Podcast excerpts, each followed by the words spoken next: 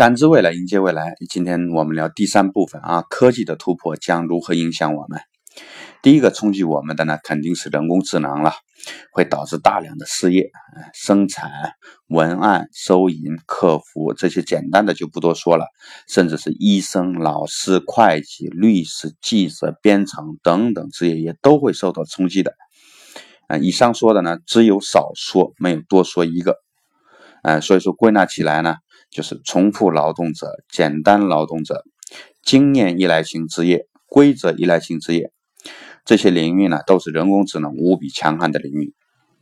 据说英国路森斯法律机器人呢，十分钟就掌握了英国所有的法律法规，一小时就掌握了英国三百年以来的所有的法律案卷，恐怖不？人工智能呢，将贪婪的、不知疲倦的去占领他所擅长的所有的岗位。工作岗位，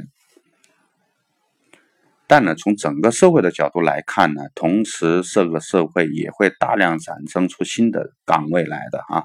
第一，商业啊，制造业成本降低了，生产的东西多了，那怎么卖是一个很大的问题。所以说，商业这个领域呢，会产生出大量的新的岗位来的。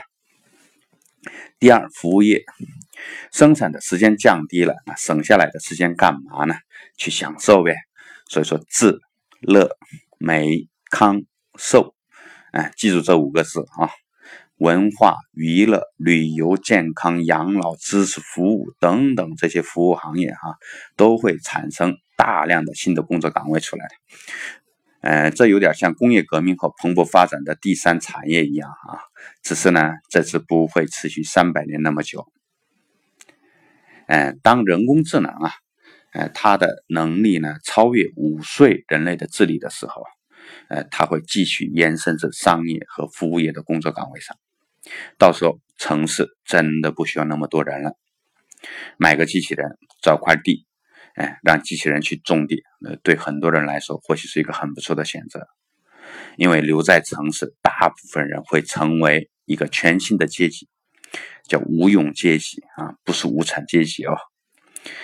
工业革命后，嗯，把农民赶到城里，嗯，就产生了无产阶级。那智能革命后，这个无产阶级将会沦落为无用阶级。但这种未来呀，还仍不算恐怖。当生命科学也来一场这种颠覆性的突破的时候啊，那才是我们延续了几百万年的智人该决定何去何从的时候。好。